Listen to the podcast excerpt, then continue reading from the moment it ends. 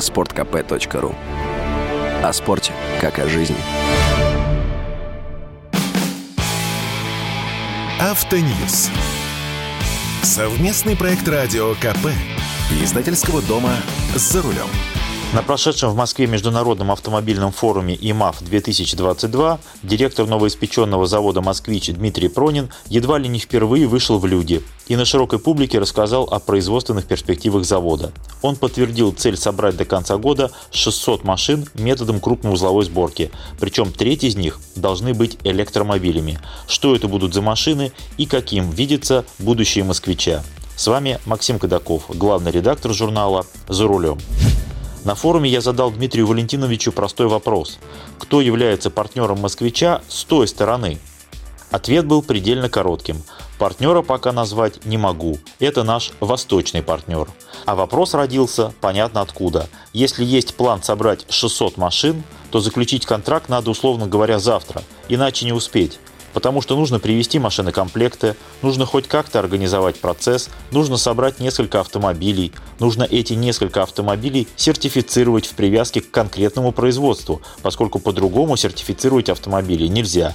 И только после этого, после получения сертификатов, можно, наконец, собрать все эти 600 машин. И желательно, чтобы это было все-таки не 30 и не 31 декабря. Все это, конечно, не сверхзадача, но время летит быстро, а на каждое действие потребуется не день и не два, даже при всех возможных преференциях и госресурсу, который есть у московского правительства, которому принадлежит «Москвич».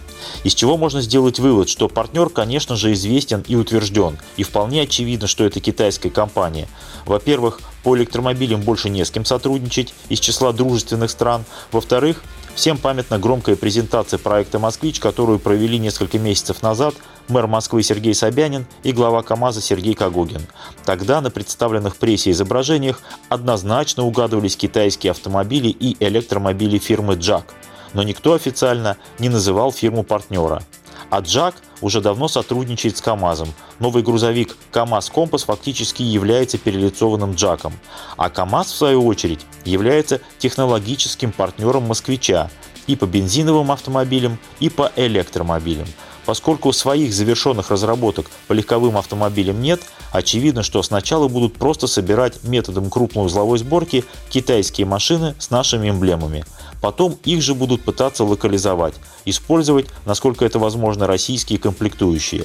Все специалисты это понимают, и я об этом уже рассказывал в эфире радио «Комсомольская правда», но хочется услышать официальную трактовку. После окончания форума в куларах я поймал Дмитрия Валентиновича, что называется, за рукав, и задал тот же вопрос предельно доверительным тоном.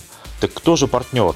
Последовал тот же ответ и тоже предельно доверительным тоном. Пока рано говорить. Вывод. Конечно, Дмитрий Валентинович Пронин знает ответ, но он человек в известной мере подневольный. Как только поступит команда от главного куратора проекта, а это мэр Москвы, так сразу все детали будут обнародованы в одночасье. Это лишь подтверждает мои слова полуторамесячной давности на радио КП о том, что больше мы не услышим громких заявлений. Все детали огласят в один день, когда все срастется окончательно. Кроме того, Дмитрий Пронин подтвердил, что в будущем году должно быть выпущено 50 тысяч машин, включая 10 тысяч электромобилей, а план на 2024 год аж 100 тысяч машин. А это уже весьма серьезный объем, требующий реальной дилерской сети. Сейчас завод «Москвич» формирует дилерскую стратегию, начиная от логистики и заканчивая гарантийной политикой. Пока дилерская стратегия еще не прописана, но очевидно, что никаких новых изобретений не будет. Часть из этого объема автомобилей будет выпускаться под конкретные требования города. Вот еще одна цитата из речи Дмитрия Пронина. Мы, безусловно, делаем еще автомобили для внутренних корпоративных потребностей города, для служб доставки, такси, каршеринга, для логистических внутренних цепочек. Для этих целей мы подразумеваем выпуск специальных автомобилей или тех, которые будем производить серийно. Из сказанного можно сделать вывод, что часть машин, скорее всего совсем небольшую, город будет продавать сам себе. Но это, как вы понимаете, не бизнес. Еще часть машин будут стараться пристроить в такси и каршеринг. Здесь могут работать любые инструменты, от пряников в виде скидки при покупке машины именно для такси, до кнута в виде выдачи лицензии на работу легковым такси только тем заявителям, которые будут использовать автомобили «Москвич». Едва ли до этого дойдет, но теоретически такой вариант возможен. В Москве около 88 тысяч такси, еще примерно 56 тысяч в Московской области. В сумме почти 150 тысяч автомобилей, которые нужно периодически обновлять. А еще есть каршеринг и другие службы. Короче говоря, значительную часть машин можно пристроить. А вот прямые продажи будут зависеть от цены, которую пока никто не знает, и потребительских свойств конкретных машин. У нас ведь как? Сейчас многие ругают китайские машины. А когда появится китайский «Москвич», собранный в Москве, эти же скептики будут говорить совсем другое.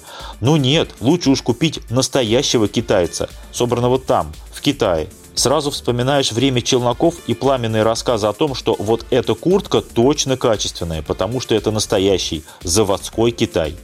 А еще Дмитрий Пронин дал общую оценку развития авторынка. Он полагает, что российский автомобильный рынок начнет постепенно восстанавливаться и к 2024 году объем производства может достигнуть миллиона 330 тысяч легковых автомобилей, а в 2026 году почти миллион 700 тысяч.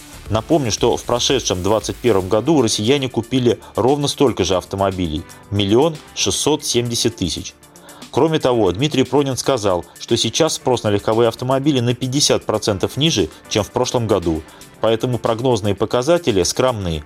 До конца 2022 года будет продано примерно 770 тысяч новых легковых автомобилей.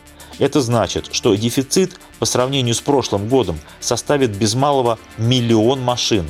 А это полностью соответствует моему прогнозу, который я вам давал в самом начале лета. Автомобилей нам не хватает. Цены заоблачные, а на восстановление рынка потребуется минимум 4 года. С вами был Максим Кадаков, главный редактор журнала «За рулем». Слушайте радио «Комсомольская правда». Здесь всегда самая точная информация. Автоньюз. Совместный проект радио КП. Издательского дома «За рулем».